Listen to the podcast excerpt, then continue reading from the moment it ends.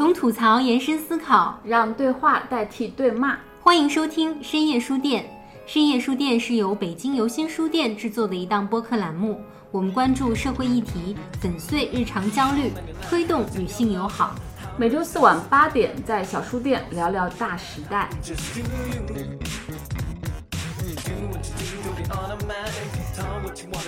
女性气质的男性，其实反而会让女性觉得更舒服，然后更那么没有侵略性。我选择放弃，因为偶像剧会让有点女权意味的歌曲，他们就是不知道怎么处理，他必须得按到一个自己能自洽的语境里，但这个语境绝对不是怎么去鼓励女性，他只能说我是希望我女儿更好。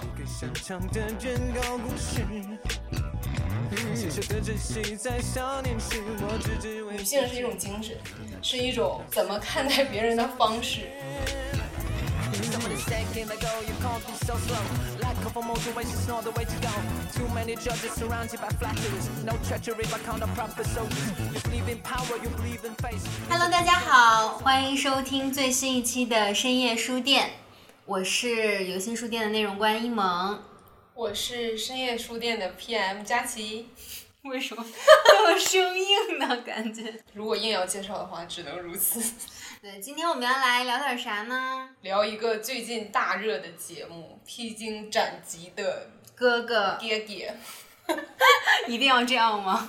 要来聊一聊《披荆斩棘的哥哥》，因为我们最近都是对这个节目，还有这个节目里的几位哥哥非常的上头，所以也想和大家聊一聊这个综艺。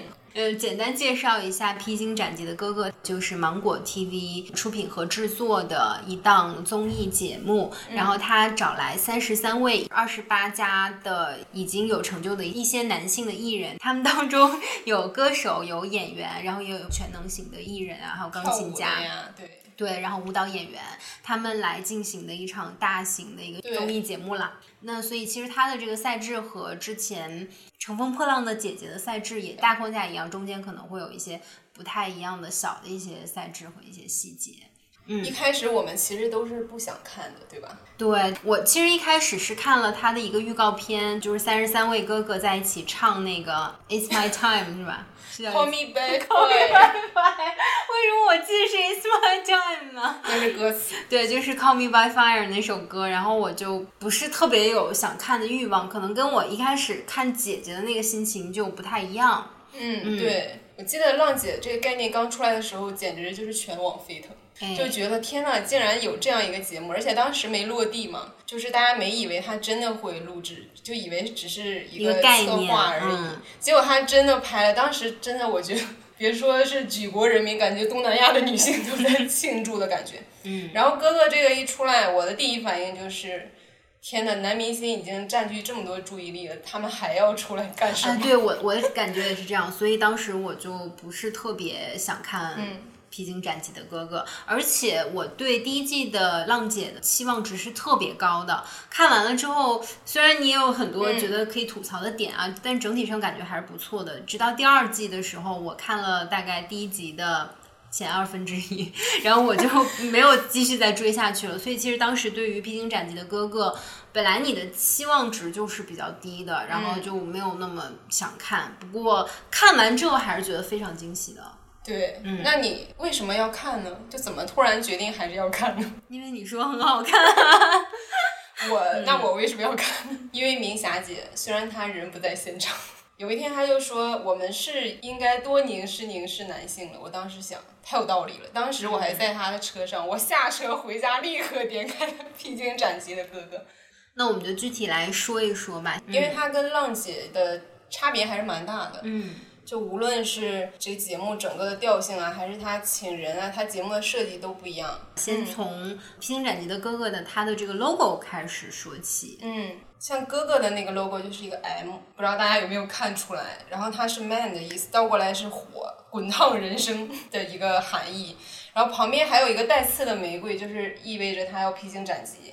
但姐姐的那个呢，是由一个组合箭头构成的三十，数字三十，但是这个其实也没有定论。哎，但有些人说三十七，说平均年龄可能是三十七。这个就是嗯没有一个官方说法是一定是这个意思，但是有人觉得是这个意思。就是大家的解读是这样了。所以就感觉姐姐起码从 logo 上来说就特别突出年龄的话题，嗯但是哥哥就是人生一个很长的东西，但姐姐就是聚焦在三十这个点。嗯，嗯，然后他的 slogan 也不一样，哥哥就是滚烫人生披荆斩棘，但是姐姐是三十而立青春归位，就青春是强调了青春两个对字就感觉你虽然是三十，但是你还是要回到更青春的时刻去。但哥哥就是呃，你一生都很有价值，所以你不用聚焦在某一个时间段的感觉。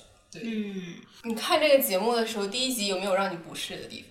我其实就是对片头的那个文案有一些不适。对我也是，嗯因为那个文案是最开始哥哥没出场前，他就开始放了，这就相当于对这个节目有一个定调了。这个文案就是很令人期待的，结果他这句话就让我 很想给他一巴掌。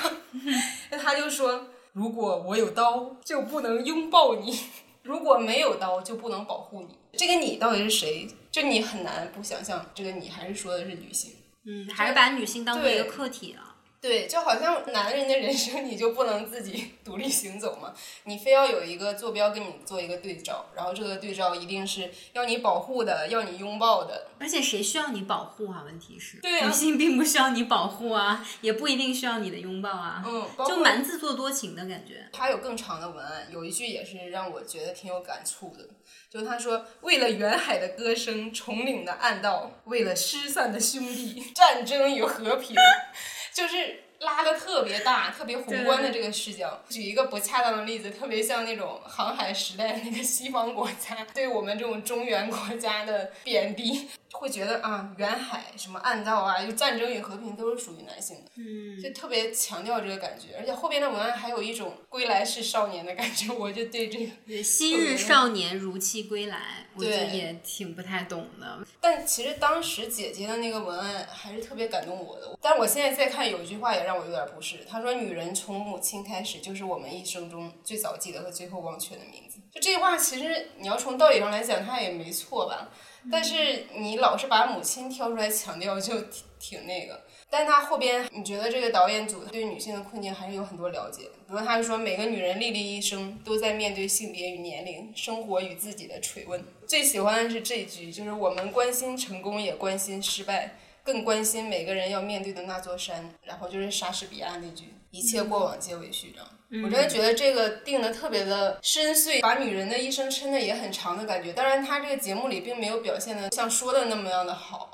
但这个当时我记得好多人都在微博转发，包括一些很著名的编剧啊、文字工作者都说这个文案写的真的是太大气了，也很，洞悉女性的处境的感觉。嗯，嗯，浪姐和《披荆斩棘的哥哥》，他的总导演吴梦之，他是被誉为百万文案大神嘛，就是他的文案是特别厉害的，所以我觉得他不是没有写文案的能力，像姐姐的这个节目就写的很好，我觉得可能可以不要再去把女性当课题，他如果把他的那个思想转变一下，以他的能力完全可以写出更好的一个关于男性的文案。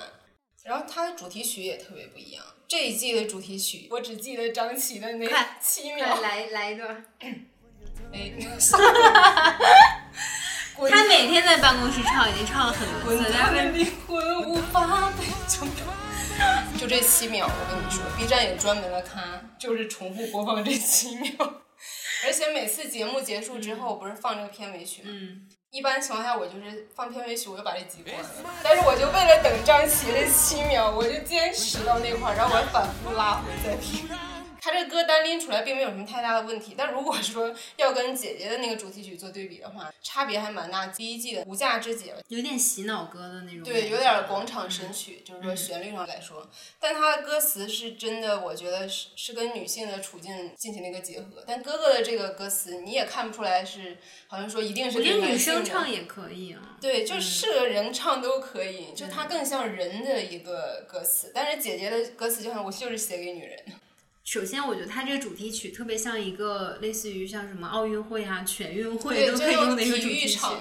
对，然后让你觉觉得充满力量啊。但是好像对于女性这一块儿，在姐姐的时候就没有强调说女性的本身她生命力的自带的那种力量，嗯还有女性的力量其实它也是一种美啊，它也是一种性感，但是更多展现的还是女性比较女性特质，然后比较柔美的那一面。嗯，以及她的困境。对，其实无价之姐有一句歌词也特别打动我，他就说每一种审视都像刽子手手里的刀，一个女性成长要历经多少风暴。种事事都像刽子手手里的刀，一个女性成长要历经多少风暴。哇哦，这是写的太好了，就真真的，我每次一看就有一种鸡皮疙瘩起来的感觉。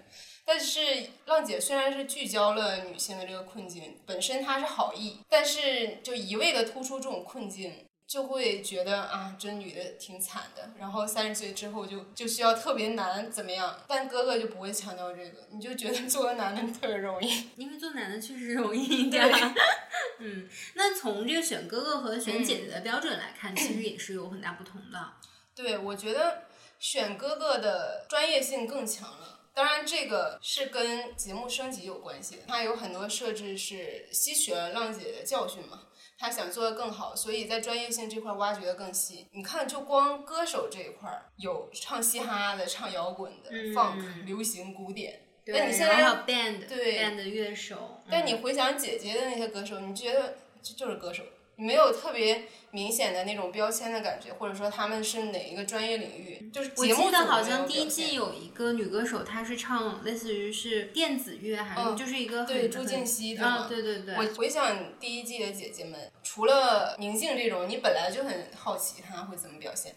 但是有一些姐姐是我一开始没有特别期待，但是我看完节目之后，我就觉得啊，就她好棒，我特别期待她后面的表现。一个是阿朵，觉得她是唱新民族音乐的嘛，还有一个你刚才说的朱婧汐，她就是那种赛博格 AI 李斯丹妮，跟她是说唱，就是这些姐姐她明显她也在她的专业领域内，但是节目组并没有把她这个标签给就 highlight，但是哥哥的分的特别清楚。对，姐姐的时候好像还是希望大家能够融入到一个团体，然后主要是突出这个就很韩国女团的感觉，大家舞蹈呀要非常一致，嗯然后大家所有的动作就恨不得都要整齐划一的那种感觉。但是哥哥的时候好像很突出每个人的个性。对，包括你看到《三十三位哥哥》里面还有音乐家，比如说李云迪，对吧？嗯还有一些舞蹈艺术家，像刘佳呀、李想，其实都给我们很大的惊喜。而且他们在表演的过程当中，不仅仅只有跳舞，他们还有唱歌，还有 rap，就这一部分还让我觉得蛮有意思的啊。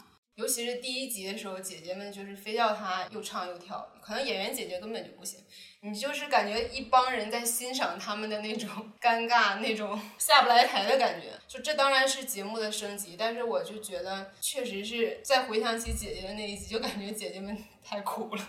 嗯，我也觉得是。我们就发现，一个是节目组就没有特意去强调姐姐的专业性，另一方面，如果说真要我们去想唱摇滚的女生有哪些，跳舞的女生有哪些，唱古典的女生有哪些，其实你真的瞬间想出太多的名字。你能说是做这些专业的女生是没有吗？我觉得肯定不是没有，但它数量上一个就是少，从小就可能被规训，不用像男生那样多样发展吧。另一方面，我觉得我们也真的没有给他们太多的注意力，他们也没有什么站到台前的机会，可能节目组选的时候也。没有看见他，可能他在当时选的时候就觉得女性我挑一些有代表性的就可以了，他没有关注那么多的没被看见的，但是很专业的女生。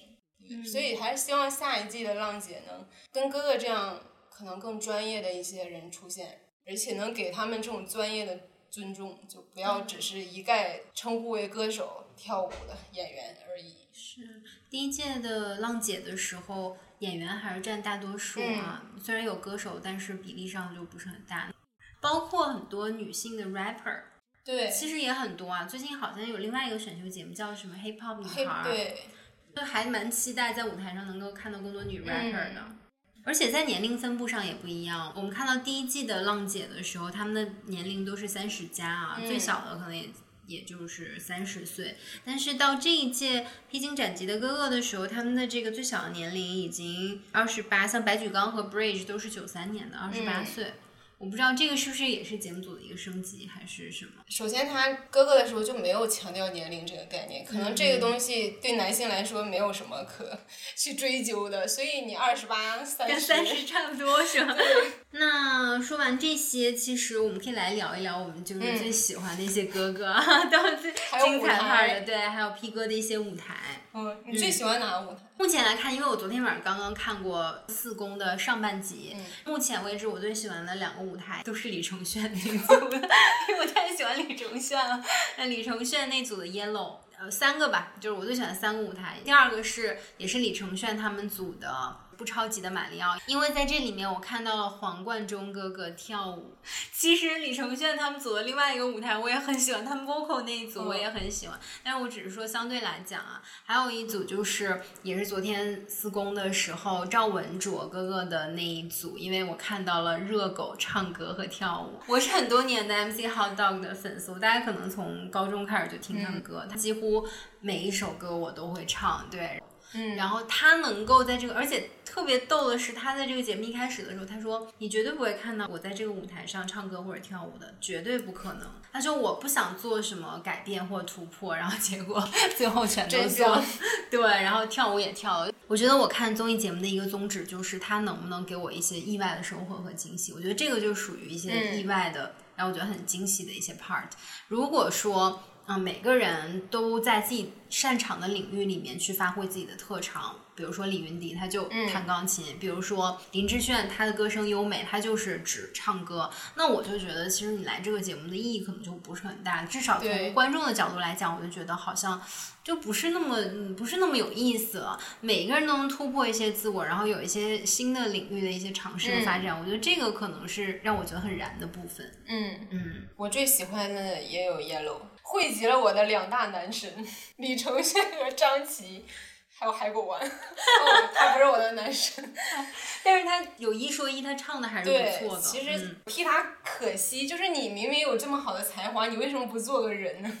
对吧？对你自己也好，对观众也好。我特别喜欢 Yellow，就是首先他们就四个人特别默契嘛，每个人都发挥了他的一个特长，而且我觉得 James 打的那个鼓具有生命力。我真的，他虽然精彩就打了那么两三下，但是我真的感觉这一个灵魂在打鼓，你知道吗？就这种生命力确实是不是说你唱的很完美，出来的或者说你什么都做到满分就有的。然后那期他们下雨也特别来劲，我当时想台上都是电，你担心的好多。淋了雨的张琪更帅，我只能说 James，哇，我太喜欢 James，而且你你就觉得 James 他是那种用生命去热爱音乐，像你说打鼓的时候，他他的那个表情，他整个的那个状态，嗯包括大家知道 James 他原来是一个摇滚乐的一个贝斯手是吧？但是后来因为一次意外手受伤了，所以他后来就不能弹贝斯了。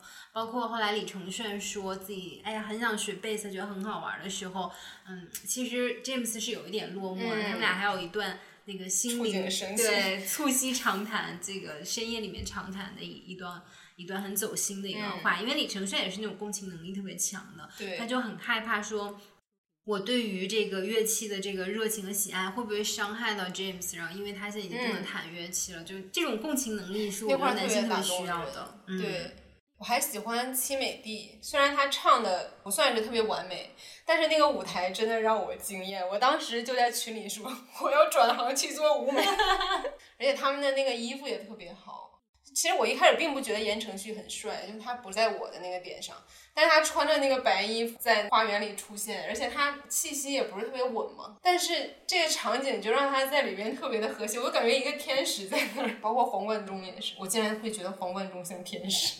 他应该是那什么撒旦，我觉得你要看四宫，你看完之后你会对黄贯中有一个全新的认识，因为他不仅给你跳舞了，他 vocal 的时候他也唱歌了，而且他的那个嗓音有点低沉，有点沙哑，然后有一点中年男性的那种沧桑感，因为他们唱了一首说。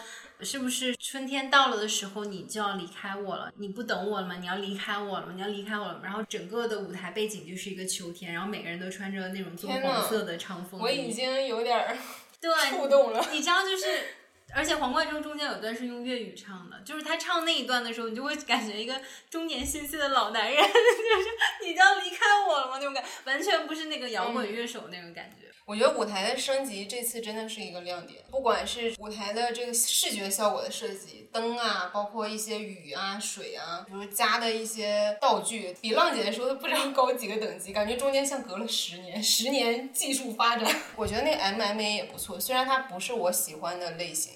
但是他确实做的很精良，真的弄了个八角笼在那。嗯，我觉得这一届的哥哥的舞台就特别有场景，就是很场景化。每一首歌和每个舞台，它好像都有一个背景在。有一种舞台剧的感觉，哎尤其是那个往事只能回味。嗯我当时看到他们抽到这首歌，我就想你们马上就被淘汰，知道吗？没想到，真的，我觉得这首歌已经没有什么可发挥的了。嗯 但是他现场不就是弄了一个好像舞台剧的感觉吗？就张智霖一个人他在回味他这一生的历程，那些哥哥只是他们回忆当中的一个景象，切割了好多空间。我当时想，妙，而且你真的能感受到，因为我们小的时候都是嗯看香港电影长大的，对，你就能看到那个时候应该是大概六七十年代的时候，那个香港，就我觉得很还原当时的那个场景，包括他们里面穿的服装啊，整个的舞台的这个布置啊，嗯，有点看《花样年华》的感觉。对有点王家卫的味儿，哎对有但是王家卫的粉丝不要攻击我。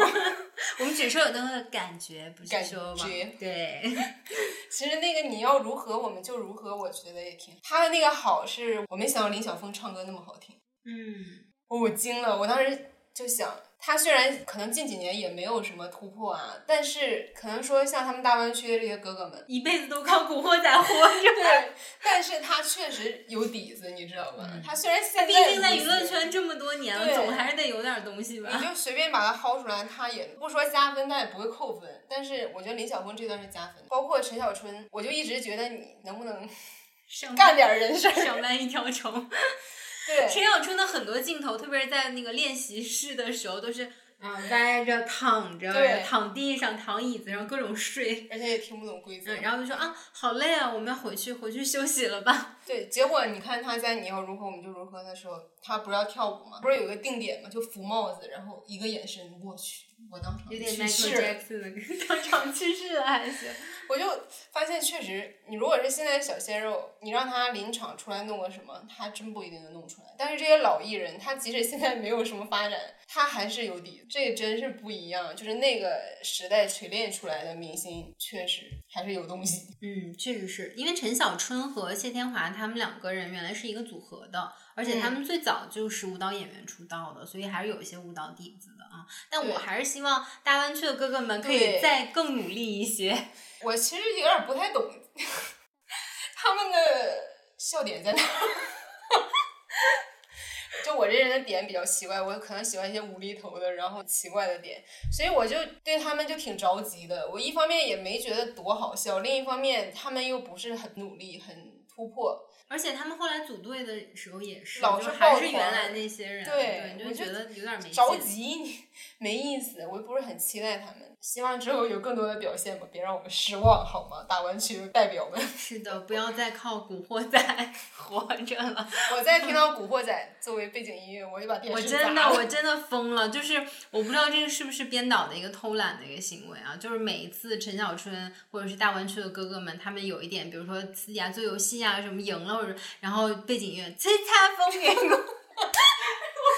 我觉得天呐，能不能不要再放了？可能也不是导演组的锅，他们实在是没有什么能统一代表他们的代表作。maybe 也是。啊，我之前看《欢乐喜剧人》，然后他们有一些小品的情节，就是可能什么，就是黑社会大哥、或者是黑社会大姐，每一次出场都是 叱咤风云。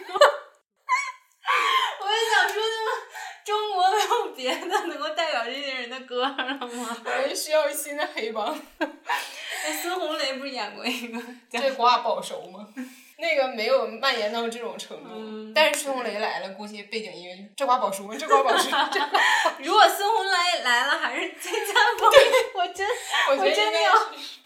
孙红雷说：“你们你们太不尊重我了。”我自己特别喜欢几个哥哥，就是令承铉，然后 James，然后张琪，然后欧阳靖，这四个人是我最喜欢的。嗯，但是其他哥哥其实那个刘端端，嗯，还有黄征，包括黄贯中，还有很多其他哥哥都还给我挺多惊喜的，因为他们可能在荧幕上的活跃度不是那么高，平时我们可能不会特意或者特别去了解他们，但从这个节目里的一些细枝末节到他们平时这个生活当中相处啊、打闹啊，你你会发现，其实这些人他不是一个那个 figure 的那种感觉啊，嗯他是就是一个真实的人。是不是比较喜欢的人，或者让女生觉得更舒适一点的人，都是有一点儿加引号的女性特质。哎，是的，对，就嗯像李承铉，他很敏感，他也特别有同理心，他能瞬间就是觉得，哎，我是不是触动了 James 的心情？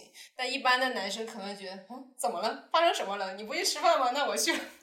就可能会这样，你知道吗？九月二号的时候，国家广播电视总局发布通知说，杜绝娘炮的气质，要倡导这种阳刚之气。但是我就觉得，其实在这个节目里，我们更喜欢的可能是阴柔之气的男生。我也喜欢李承铉，就因为刚才的原因。然后包括张琪，因为张琪他不仅是有才华，他又做饭，包括他提到他妻子的时候那个形容，我也觉得特别感动。对，觉得他是发自内心的尊重他老婆。其实我还挺喜欢尹正的，没像李喜欢李承铉张琪那么喜欢尹正。但是我觉得尹正的同理心是最强的，就是他在所有的哥哥里，他的那种感悟能力。你看他第一次哭不是因为李想跳那个舞嘛，然后他还给了一个很具体的形容，说李想那个动作感觉他特别珍惜的那个东西含在嘴里怕化了，然后放在外边怕碎了。真的这么细腻的男生不多，包括他跟林志炫道歉说之前我认为你是一个可能有点专制的人，但是你教我唱歌，他描述一个事情的细枝末节的能力就比其他人都强，而且他能从最开始的时候就说，呃，那个时候我是对你很有意见的。因为一般的人可能会说，哎呀，我现在就是觉得你你挺好的，我以前对你有意见。你知道这个顺序一倒，我就觉得他是个特别坦诚。那一天，他们几个人对林志炫道歉，尹正是最坦诚的，最真的是自我剖析了一番，我觉得。而且他阴柔气质就更明显嘛，对吧？你就到底什么是阳刚之气呢？为什么盖要 强？盖，我真的很想翻白眼，不好意思，我真我就是不喜欢盖。他的能力我是承认的，但是其实这个节目里有一个桥段，我就挺不舒服的。你记得一开始他不是跟陈小春说小峰哥没有认出我的兄弟 Bridge，我觉得他很不礼貌。其实我是觉得你去跟他交流这个事情本身没有问题，在你心里你觉得不舒服，那你你说没问题嘛，对吧？但是你为什么要你代替 Bridge 去说，而而且且你为什么要找陈小春说？对，我之前听一个播客，我觉得他说的挺对的，他说就好像。我的小弟被人欺负对了。然后我我是他大哥，我要找另一个帮派的大哥，我要以帮派的这种架势去给我的小弟找回公道，我就觉得特别的流氓匪夷所思。我我不太懂，我觉得其实不应该是你去找，如果你去找的话，你可能比如说你是不是当着 Bridge 和嗯林晓峰的面一起说一下这个事情？我说是不是哦，他叫对他叫 Bridge 或者什么，就是介绍一下，我觉得你下次就可以认识他了。第一，我觉得没有必要给别人难堪嘛，因为林晓峰他可能也不是说他不是故意的，对他并不是说哦我就非要羞辱你或者什么。第二就是你为什么要去找陈小春？我觉得这个操作特别迷。对他代替 Bridge 去说 Bridge 也很难看。嗯，而且他在节目里面特别喜欢强调，哦，我我不可能让我的哥们儿、我的兄弟做这种事儿的，就之类的吧。我就觉得，反正我觉得，你如果非要定义阳刚之气的话，可能这个就是广电总局倡导的阳刚之气吧。但我觉得觉得特别反感。是。而且编剧蓝小龙他之前就说过嘛，他好像是《士兵突击》的编剧，《士兵突击》就是个男人戏，但是他并不是所谓的只是呈现阳刚之气，他就说勇气、智慧、自控、宽容、幽默，哪个都比阳刚重要。然后他说他觉得特别奇怪，总要有一种标准，要把所有的东西都囊括进去，最后就变成了阳刚之气。我觉得阳刚之气不仅是让女生不适，也是压抑男生的多样性。嗯，而且到底阳刚是什么啊？阳刚的定义是什么？我就 我也是我突然不懂，就是阳就是刚。阴就是柔，是文化的糟粕啊！为什么一定要强调阳刚啊？就是有一些女性气质的男性，其实反而会让女性觉得更舒服，然后更那么没有侵略性。包括你刚才说到尹正，尹正的一个共情能力，我不知道是不是跟他本身是演员是有关系的，因为我觉得演员特别需要的就是共情能力。你怎么样共情你的角色？你怎么样共情？你周遭的你你身边嗯的人，然后你是不是才能更好的去呈现一个个对活生生的角色？所以我会觉得，其实这个就是演艺人员，特别是演员特别特别需要的。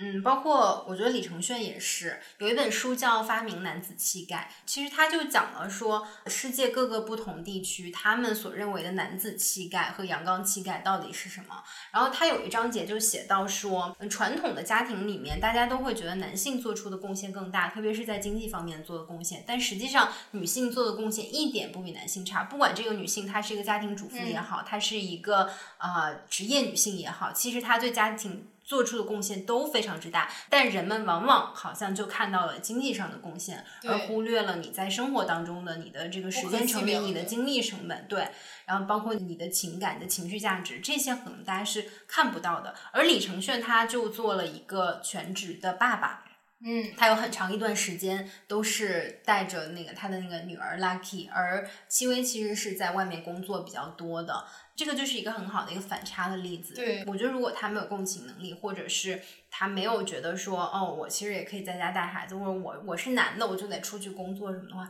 他是没有办法做这个事儿的。甚至我觉得。不管男性也好，女性也好，你在家里带孩子，然后你牺牲了你自己的工作，它就是一种牺牲和奉献，为家庭的奉献。嗯嗯。而且我觉得阳刚之气就是我给你一个证明，你有阳刚之气，你就可以加入到我们男人的世界里来。而这个世界男性，部落的感觉。对嗯然后经常跟你说，你像个男人，别哭。我们老爷们儿就是得怎么怎么样。就感觉你像个女的，就特别羞耻的一件事情，就把女性就客体化、他者化、物化对和矮化，所以我就觉得阳刚之气完全就是一个 男权视角的一个要求，就觉得你要不这样的话，我们就开除你男性的资格。这一点也是让我有一点不适的，就是在节目当中，很多哥哥都会说，男人嘛就是要怎么怎么样，老爷们儿就是要怎么怎么样。我觉得陈，小春那天他跟刘佳就聊到年轻时候经历，刘佳就说他以前练武很苦，不能跟家人见面什么的。陈小春就说，确实是吃苦好，尤其男孩得多吃苦，尤其是男孩，说了三次吧。我当时想，怎么了？你们要干什么去？为什么你们要尤其吃苦？最后会说自己很难，然后搞得女的很容易。但你连女的给她吃苦的机会都不给。包括这个节目里分战队的时候，他要叫部落，要叫联盟，就给我一种回到丛林里的感觉。当然这是节目的设置，但是你看姐姐的时候就是叫，比如那英队，就叫那英队，或者是那英战队，它不会起一个专门的，好像什么女性共同体的词汇。虽然说部落和联盟也不只是男性才有的，但是这么长的男权社会历史当中，你会觉得提到联盟啊，提到部落，还是会想到男性。就这个男性的气质特别重，不仅是节目当中，生活当中你要想到说形容女性共同体的词也没多少，男的就特别多，就哥们儿、爷们儿，什么男人，你说你兄弟，我特别不懂兄弟这两个字。脆弱的兄弟之情，对，然后女性就你能说什么姐们儿？这是东北人才会这么说，他也不是那么广泛。你要对应爷们儿，你说娘们儿吧，有点侮辱的感觉，对，就没有就没有正面的词。嗯汇。我记得我们上次在群里也讨论过，就是说“娘炮”这个词。嗯，然后李文姐就说：“她说娘炮子，我们就是应该以娘为荣，对啊、以娘炮为荣。”我们不仅娘，我们还有炮。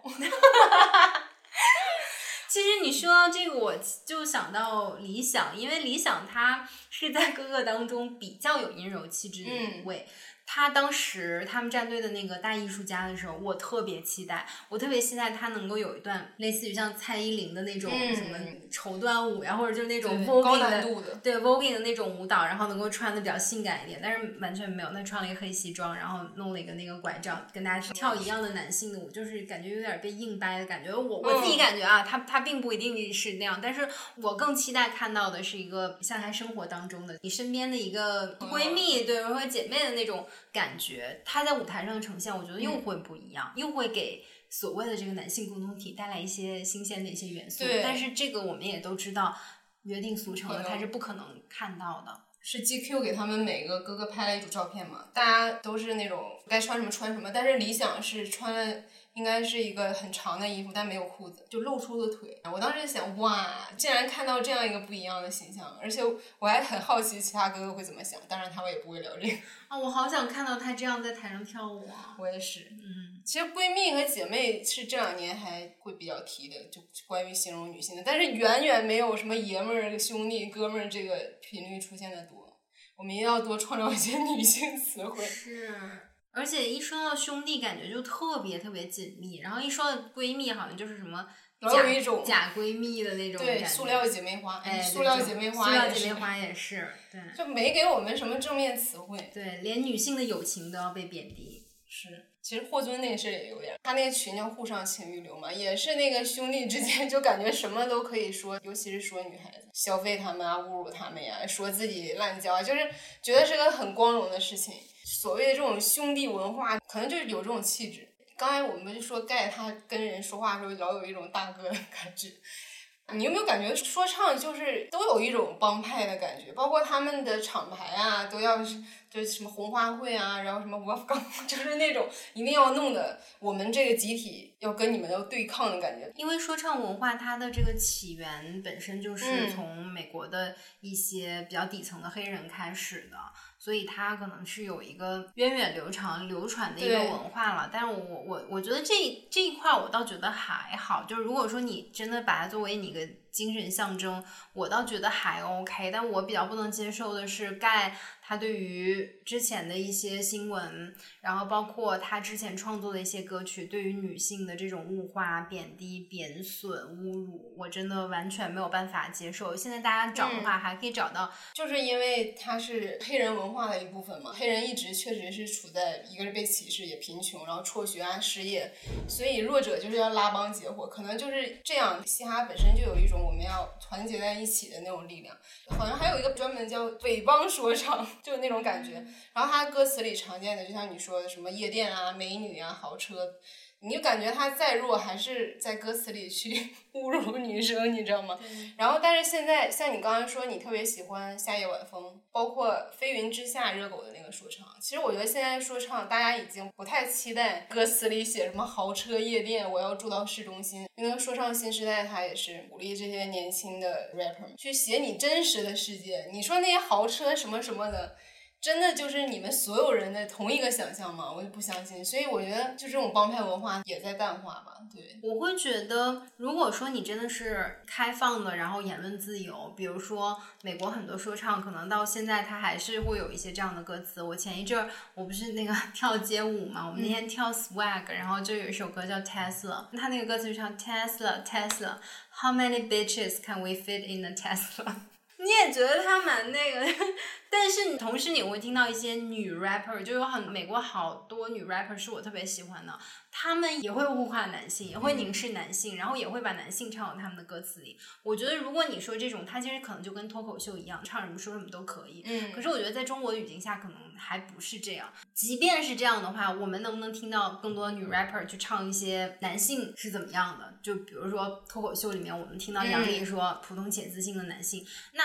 这样子的话，都让广大男性炸了。其实我不可想象说，如果说把他们唱到歌词里面，嗯广大男性又会是怎么样的反应？但是你要知道，成千上万年，我们女性是一直被物化、被贬低，一直被你们凝视的，一直被你们写到歌词里的，对吧？就是我会觉得它是不是一个平等的一个环境和语境，这个是特别重要的。其实你刚才说理想在大艺术家里，你期待他看到表现，还给我挺大的启发的。他确实没有突破那个那个男性的氛围，对吧？我就想到这个《披荆斩棘的哥哥》里，他是怎么表现女性歌曲？大艺术家是蔡依林的歌嘛？他就是一个倡导女性怎么去做自己，怎么发掘不同的美这样一种。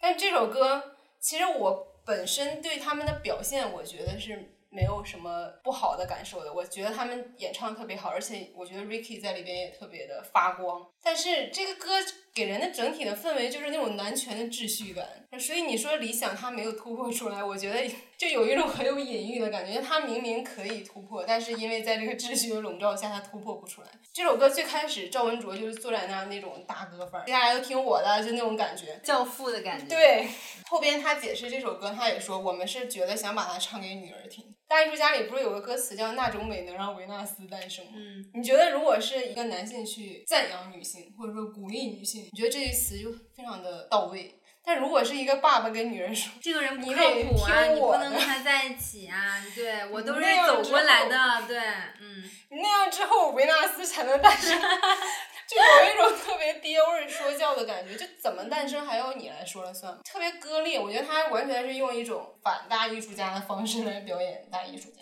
而且我发现，是不是他们处理这种可能有点女权意味的歌曲，他们就是不知道怎么处理。对，他必须得安到一个自己能自洽的语境里，但这个语境绝对不是怎么去鼓励女性，嗯，他只能说我是希望我女儿更好。你说的很对呀、就是你你没说这点，其实我还没意识到，这真的是这样哎，就是觉得。女性还是不能去做自己，嗯还是不能特别外放，还是不能女性主义。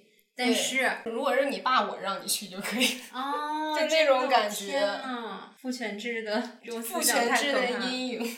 太可怕了。嗯，在《乘风破浪的姐姐》里，她处理男性歌曲的时候也，也有那么一两首，就是让我挺不适的。比如他们唱蔡徐坤的那个《情人》，那首歌本身就是一个很缠绵的歌，就是很暧昧的氛围，这个是没问题的。但是蔡徐坤唱这首歌的时候，他是觉得我要追求你，我是希望你做我的情人，就他把自己当做主体嘛。但是在姐姐们表演的时候，就是清一色的把自己当成要被追求的那个人。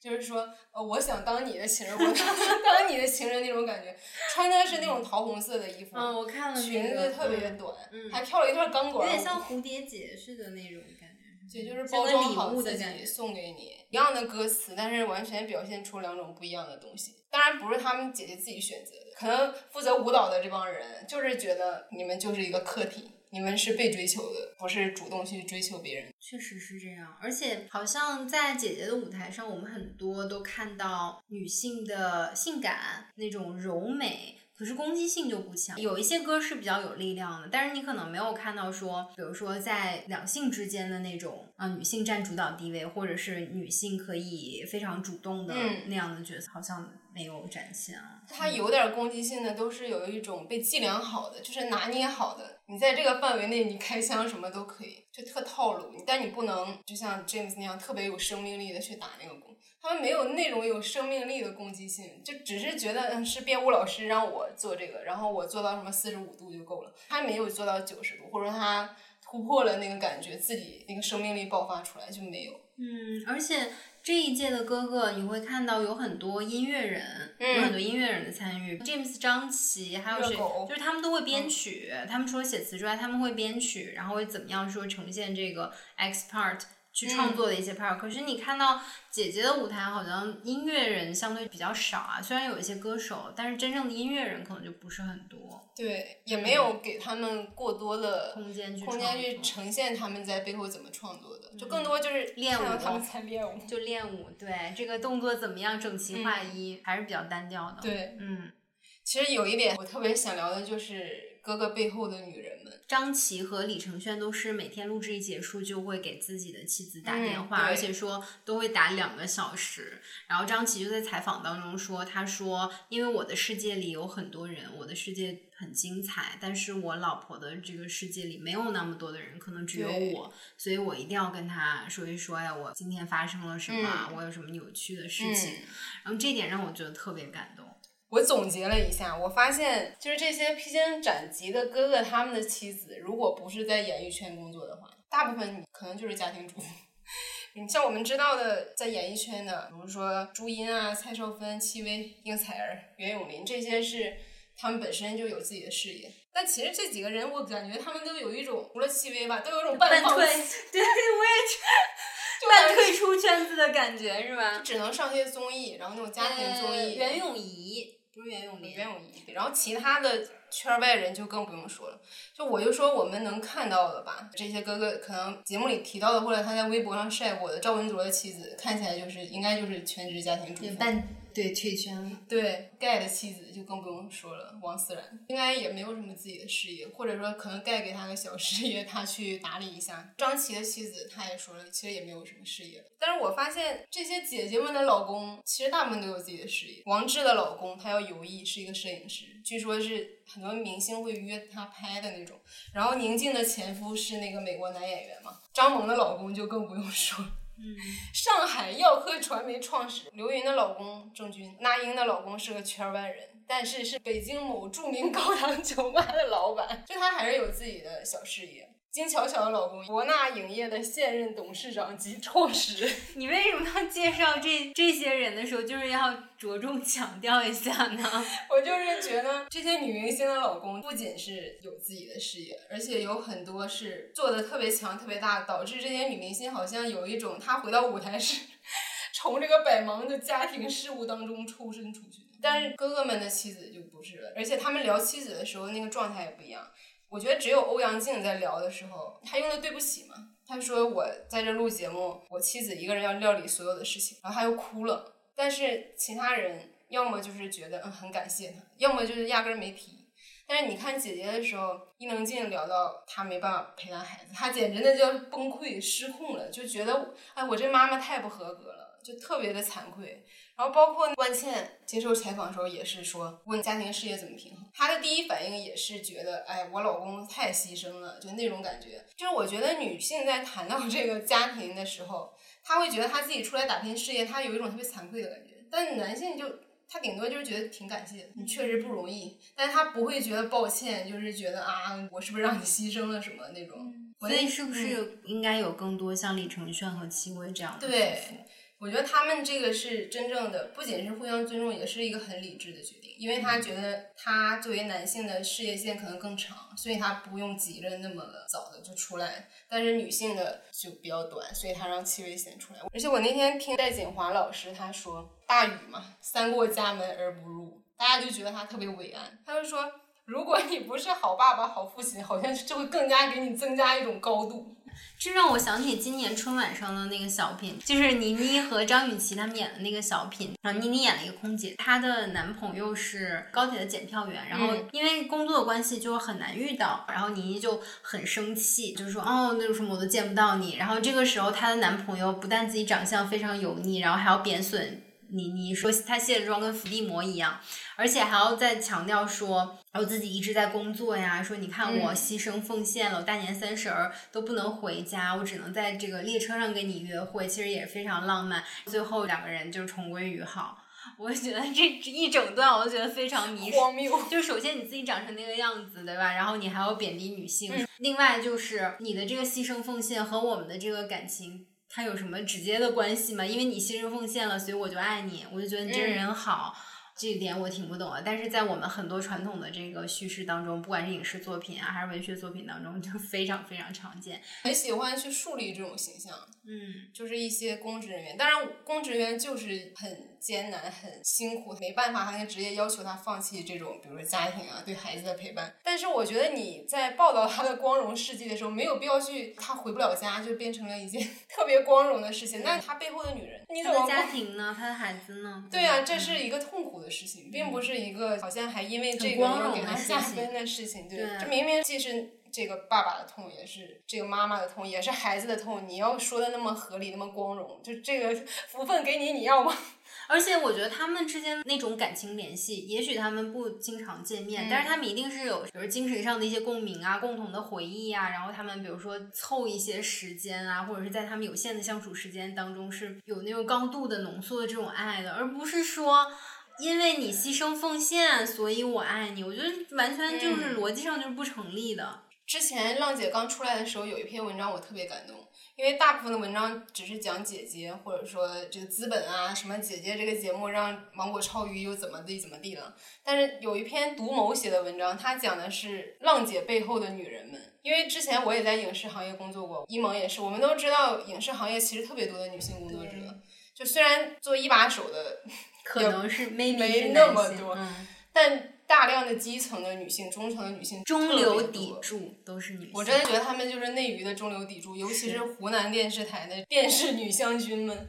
我觉得“女将军”这个词特别适合形容她们。首先，刚才我们就说到浪姐和 P 哥节目的总导演也是制片人，就吴梦之嘛，他也是花少的导演。他之前加入过龙丹妮的团队，还参与过零七届的快男，包括《妻子的浪漫旅行》《朋友请听好》，这些都是他做的。你会发现他自己做的节目特别聚焦一种情感啊，一种内在的东西。除了他之外，还有很多从湖南广电离开的那些电视人，但是都特别牛逼。就龙丹妮就不用说了，他跟他们团队的马浩成立了挖机机妈，虽然挖机机妈 这个业界的风评不太好，他又做了几季的《明日之子》。歌手的总导演杜燕，还有总编剧孙俪，这都是女性。她们出来之后是做了《创造一零一》《少年之名》《创造营二零二零》。你要说一段 rap 吗？金鹰卡通卫视的董事长雷英，他制作了《偶像练习生》两届的青春有你。嗯，其实内娱的这些选秀或者这一块的综艺，基本就是湖南广电的这些女导演们在做。但是其实我们也不太知道他们是谁，对吧？特意去查了，我才知道原来这些我们每天都在关注的综艺节目背后竟然是他们。乘风破浪的是女明星们，还有他们幕后千千万万的女性工作者。而且你看我们现在台前的这些内娱的女大佬们，杜华。杨天真、龙丹妮、霍汶希，就真的承受的特别多。你觉得这两档节目成功和失败之处是什么？浪姐的成功之处在于，我们还是看到了很多三十加的一些姐姐的，虽然。她们呈现的样子是不同的，包括她们所面临的一些年龄的困境，虽然也聊到了，但是后续可能也就还是那样吧。虽然当时是有讨论度的，可是，嗯，我们还是看到了他们。我觉得这个是可以说是一个创举。如果没有浪姐，也没有皮哥。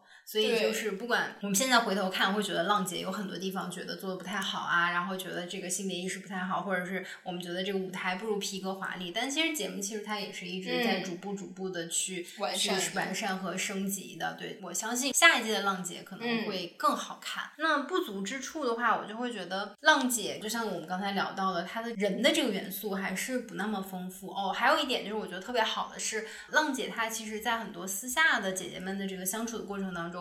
你会看到很多很多真情流露的瞬间，包括讲到说他们的职业困境、年龄困境，然后有一些人可能离婚啦。这部分的话，我在 P 哥里看到的相对少一些，也有真情流露，也有私底下聊自己的整个演艺生涯、整个事业，然后聊家庭，但是相对来讲篇幅就很少。这些哥哥们他们都是住在一起的嘛，他们是在海口那边租了一个特别大的别墅，就更强调这种男性共同体和这种 brotherhood。而姐姐们她们都是。每一个小的团体，他们当时是有一个一栋一栋独立的那种小别墅，好像就是比较 separate。就可能我更希望看到姐姐们也是这样的。是，嗯，像姐姐的动人时刻，更多是私下进行的，这是他们被动呈现的。但是哥哥的那种，比如说他们一起唱歌啊，一起分享什么好物啊，一起互相送礼物，这个是节目组主动给他们营造的。最好下次也能给姐姐主动营造这种环境，就是姐姐可能释放的那种能量特别多。因为当时我们看哥哥们在一起唱。歌那集我觉得特别感动，我当时在想，如果姐姐有这种场景，那又得是多么动人。哥哥的口碑，我觉得现在应该比姐姐的更好吧。嗯，因为在豆瓣评分上也是，哥哥是七点四分，但是姐姐一个是六点八，一个是五点二。我个人感觉是哥哥的成功之处，他把重点放在了哥哥上，而不是披荆斩棘上。但是姐姐最着重表现的还是他怎么乘风破浪，而不是姐姐。就是说人的多样性嘛，我觉得哥哥身上能看到更多的多样性，而且我感觉披荆斩棘。也好，乘风破浪也好，它就是人生的千万种姿态之一，而且它也不一定只是表现在事业上。你可能你谈恋爱也需要披荆斩棘，你做运动也需要，对吧？那天我们也聊过，很多事情都是需要。所以我觉得，你如果把目光更多的放在人身上，是不是会更成功？看姐姐的时候，我们第一。感觉和印象就会看这个姐姐的皮肤保养的怎么样，整体的状态有没有是不是对，跟她的这个年龄差是多少？比如说三十岁的姐姐，可能她应该看起来像二十五岁；四十岁的应该看起来像三十岁；五十岁的应该像四十岁。但是好像我们对哥哥就宽容很多。其实你看哥哥们整体来讲的话，他们保养的程度，然后包括他们身材，都不如姐姐们保养那么好。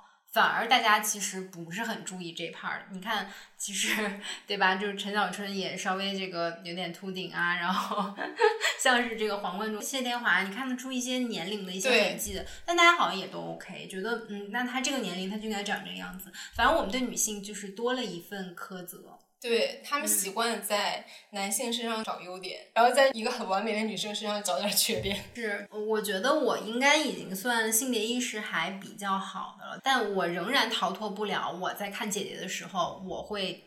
第一就是自动会看，哎，他们嗯保养的怎么样？我虽然一直在自我纠正啊，我觉得这点特别不好，但反而看哥哥的时候就没有。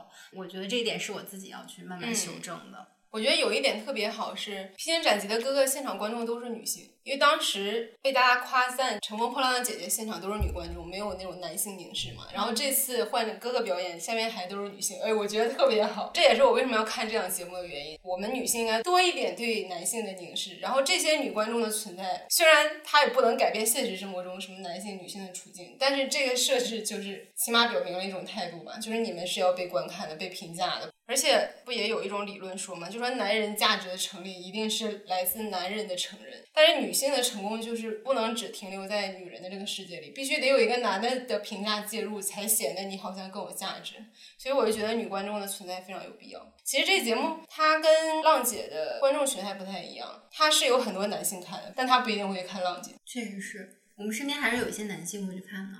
对但是姐姐的时候好像就也对大多数关注的都是女性。而且哥哥们看起来就没什么焦虑，但是姐姐们就挺多对的。对，为什么啊？哥哥们看起来都好开心啊，每个人都好开心、啊。他也没有平静，我不知道他是不是没有展现这一面，是刻意的吗？还是说就真的就没有？因为我们也不太了解这个年龄段的男性是怎么样的。嗯，我觉得有可能是没剪出来，但是也有很大部分可能就是他们确实也没觉得这个平静到那种程度吧。我觉得我唯一看到有焦虑的是敖犬和麦亨利。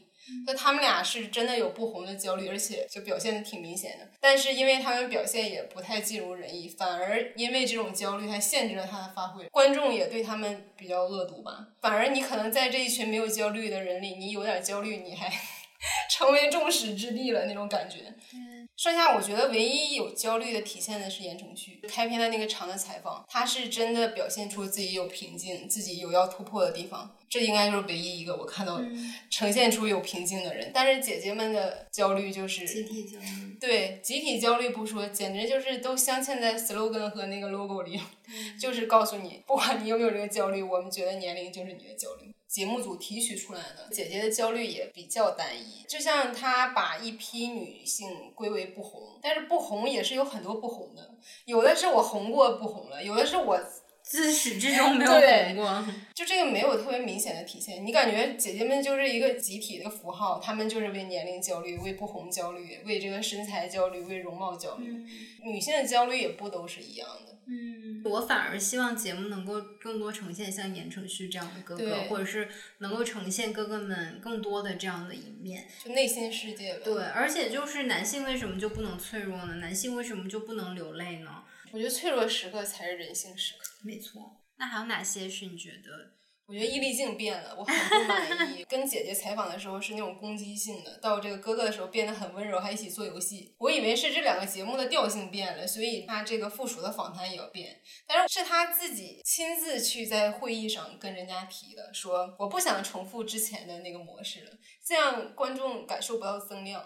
我心想有什么感受不到的？你采访的人都不是一个人，这怎么没有增量而呢？且做游戏真的适合他吗？他那个确实不是冷淡的非常的尬。你看他在姐姐的那个时候的采访，好多都出圈了，不是吗？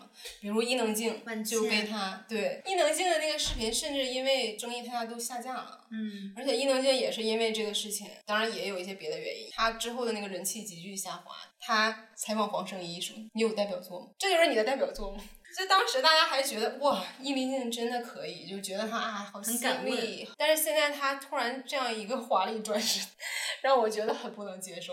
而且你跟哥哥们做游戏，他没有任何深度的一个挖掘，你看不到哥哥们内心怎么回事，他也没有逼问，我就觉得好严苛啊。一开始你还不觉得，但是现在有哥哥这个节目做对比，你就觉得姐姐们好惨。而且很多人介绍易立竞那个文章就说，乘风破浪的姐姐们被易立竞一个个戳穿真面目，就搞得好像姐姐们是一群 虚假的傀儡，就等着他来戳穿。还有让人失望的就是沈一菲，这个评审团就很大可不必。我真的不太懂评审团存在的意义到底是什么。对啊、我觉得沈亦菲，我一开始看到她，我还是比较期待的吧。虽然她也有点翻车吧，说实话，但是我觉得节目组请她肯定是意识到说这个节目不只是一个综艺节目而已了，它是有性别的考量在里边的，所以她才会叫沈亦菲来。但她也没有从两性或者是社会学的角度去聊啊，他就是对你又不可能让人家说真话，你叫人来干什么？就是表扬啊，每一句话都是表扬，他也不能说我觉得你这个作品不太好。是想让这些评委给他们背书吧？就觉得、哦啊，我们也是有考量的，哦我们也是有社会意义的。哦，是的，是的，那我们就可以聊最后一趴了。嗯，如何正确凝视荧幕中的男性？一个是就是创作者嘛，还有一个是可能媒体公共的这种舆论，还有就是我们观众自己怎么想看到什么样的男性。我就觉得创作者是最直接的一个方法，是你先给女性创作者更多的机会。第二个就是我觉得作品要有女性视角，但是女性视角不是说。我一定得是女导演或者女生团队去拍的，也不是说我这个作品主角一定得是女的。女性视角它更多是说她怎么尊重差异化，即使是男的主角，而且我觉得女性就是她有那种带着谅解的目光，这个才叫女性视角。因为有很多人觉得，呃，所谓的女性作品就得是导演是女的，演员是女的，然后拍女生的故事，女性主义，对，但我觉得那个是一个很表面的东西。女性是一种精神，是一种怎么看待别人的方式。看电影的时候，我经常会觉得，比如啊，这个导演让我觉得好温柔啊。就我之前给你推荐过那个《第一头牛》嘛，他那个导演是个女导演，叫凯利·莱卡特。首先，它是个西部片，美国西部片，然后两个主角都是男的，一个是中国人，一个是美国人，而且里边也讲了一些资本的事情。你想，这些元素给人最大的感觉就是。哦，这个全世界的冲突都集合到这里了，还有中国人跟美国人。但是他这个片子里没有硬汉，也没有暴力，跟西部片的既定印象完全不一样。他很擅长拍自然的东西嘛，所以他拍的那个动物啊，那个植物，你都觉得是有灵光的。不只是人是主角，连这个世界上所有的生物都是他的主角。而且他拍资本的介入的时候，他也有反讽嘛，但他的反讽都仿佛就带着那种谅解，因为你想，资本的背后也是人。可能如一个男导演拍，他就无情的鞭尸，就很有这个可能。我就觉得这就是女性视角。所以我是希望，如果是创作者的话，不管你是男是女，无论是拍电影啊、做综艺啊，或者写东西啊，就任何的创作，不要去加强里边刻板印象，也不要给男性特权。我记得之前随机波动聊那个 Normal People 嘛，他就说第一次看到男性主角在片子里全裸，而且露了正面那个特写。确实，一般情况下是给女性露，就男的只是让观众知道他脱衣服了，但不会给那个特写。所以我觉得这个也是，就你不要给你的男性角色或者说男明星什么所谓的特权，你怎么对待女性就怎么对待他们。然后你要让他们同样也有懦弱，也有脆弱。还有就是尊重不一样的男性嘛，只要有尊重差异，这个就是特别女性化的一个视角，不要阳刚的。然后我不能接受同性恋，这个人也不能哭，这个我觉得就是这种精神上的男性。对，就说说到公共媒体的话，我不希望某一些媒体老是用那种公权力发声，你一定要在评论后边说你倡导什么。这种权力的突出本身就特别男性，你知道吗？当然，这个我们也没办法改变他，希望他们理解一下人的多样性吧。观众怎么凝视男性，就别太宽容男明星。不管是男性角色还是男明星，你对他觉得不是，你可以说出来。很多女性她在表演或者她在出镜的时候是被怎么评价的，弹幕都能把他们淹没了，那种恶毒的弹幕。我们也得勇敢去说出来，而且你说出来对他也好。我还觉得有一点是，就因为肖战和他的粉丝的那件事情，A O 三的倒塌，大部分人是从粉圈的角度去评论这件事情。但是我觉得男性是可以被意淫的，在同人文里都不能幻想一个男明星不能意淫他们，但是男性可以无数次的在公开场合意淫女性，那我觉得特别不合理。我觉得不管你是哪一种身份，我觉得对于我来讲就是一句话，我觉得女性需要更勇敢，然后男性需要更多自信。嗯，嗯，我觉得这个特别重要。不管你是创作者，还是你是公共视角，还是你是一个观众，就是女性真的她需要给她更多的机会，然后她需要有更多的勇气，然后她需要更多的支持和帮助，嗯包括她自身也需要更勇敢。我觉得这个很重要。然后男性的话，就是啊、真的应该多自我反省一下，特别是那种总是强调。这个男子气概呀、阳刚气概的人。你自省了，你反省了之后，其实你的眼里就会看到更多的女性，嗯而不是说只注重在你自身。我们之前不是还聊过，就是说特别喜欢李承铉嘛。可是你想想李承铉，他他在唱《天上飞》的时候，他的那个整个的舞台、他的形体、他的动作、他的造型，戴一个眼镜是吧，梳一个油头。如果换成另外一个男性，有可能就会非常非常的油腻。对你，想想是不是？就是他是收敛的，是那种内藏。对，另外就是他私底下其实并不是一个那种就是时刻得拿着范儿的那种人，你觉得还是他非常亲切和亲和的，甚至。像我们说的，他是比较有阴柔气质的，没有那么强烈的攻击性的。所以说，这样的男性可能就是我们希望能够看到的吧。那你在未来的这个荧幕上，你期待看到的男性和你在生活当中喜欢的男性的特质都有什么？我喜欢温柔的男生，幽默的男生。我也是，我觉得就是恰好是反过来的，我嗯喜欢勇敢的、自信的、有攻击性的女生，但是我喜欢温柔的、内敛的、往回收的那种男生。嗯，你知道我会觉得，就是生活当中特别自信的，然后特别有一些攻击性的一些女性，会让很多男性害怕。对，对，而且你发现，就是很多男性去评价女性的时候也是，如果她太好看、太性感、太有攻击性、太强大，这个男的往往他就会却步。嗯，对，对吧那天我们在群里也说了，男人就是要么爱女人，要么怕女人，也有道理。但是你想，他能说出这种话的男的，他往往就不是李承铉那种很温柔的男性，对他往往是他在生活中喜欢占据主导地位，然后他喜欢表现出很强势，所以他更不能容忍一个女性比他强势了。没错，对，但反而是那种比较共情能力，然后很温柔、很体贴的那种男性，他反而可能会嗯去选择一些强势的女性。嗯因为我自己特别喜欢几个哥哥，就是我刚刚也说了嘛，李承铉啊、然后张琪呀、欧阳靖啊，还有 James，我觉得他们几个身上有一个共同点，就是特别会为他人去着想。对，然后总是把他人放在自己的前面，他们很自信，然后非常非常乐观。特别你看 James 啊，然后像那个欧阳靖，他们两个就像两个大孩子一样，嗯就特别特别可爱。而且我自己特别喜欢的就是那种专业性很强，然后真的热爱他的专业和事业的人。为什么我对大湾区的哥哥就还好？就是我总觉得。也不光光他们了，我觉得很多香港艺人，首先他把自己的身份就定义为一个艺人，我是一个艺嗯人，这就是一个我的工作，它是我的一个活儿，没有什么灵魂。对，就是我走心。我就来按部就班的，我就把这活儿给你完美的干完，就是我也会投入，我也会认真，但他就没有那种灵魂的爱，他永远没有那种 James 敲鼓的时候那种生命力，对，就真的没有。当然是一个工作，就像我们今天在聊也是一个工作，嗯但如果它不是我们真正感兴趣的，可能我们就不会聊。对，或者说你感兴趣，你真正热爱的，你散发出的那个整体的感觉和气氛就是不一样的那种 vibe，你知道 吗？对，所以这个可能是特别特别打动我，哪怕就是他的表演是有瑕疵。嗯，我在荧屏上可能更想看到一些奇怪的男人，比如呢就是，Bridge，我很喜欢 Bridge，对对，就是那种可爱。Ricky 也好可爱。可爱，有点无厘头的那种感觉。我就想看到一些奇怪的男生，我不想看到那种很模式化的了，因为已经看到很多了。其实女孩儿也是，我也想看到一些奇怪的女孩儿。我也是，嗯，我希望如果未来还有浪姐或者是什么姐的话，能够有更多的，比如说 rapper 啊，更多音乐人呀，然后舞蹈家呀，有各种各样的，就是在自己的领域和专业很优秀的一些姐姐们来参加。对，把哥哥的这个优势一定要延续到姐姐身上，然后也别完全照搬过去。我觉得女性还是有更多值得发掘，她可能比男性有更多的剧烈的反应也好，或者情绪也好，这个都是值得展现的，就不只是乘风破浪而已。那它的维度太丰富了，别只看这一种姿态，它有特别多的姿态。我希望看到更多的人吧，真实的人。没错，好吧，那我们今天就完收美的工收工啦，咔，再见喽，拜拜。拜拜，我要去看李承铉。我要尿尿。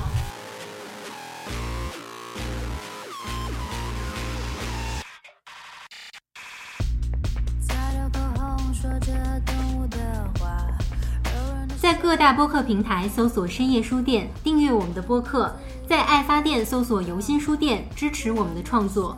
关注微博“游心书店”和公众号“每日游心”，及时获取我们的最新活动消息。Show Notes 在播客上线后次日更新，你可以看到本期提及的书籍、电影以及我们的联系方式。也欢迎大家来游心书店以书会友。我们的地址是北京东直门东外五十六号创新园区。深夜书店每周四晚八点，在小书店聊聊大时代。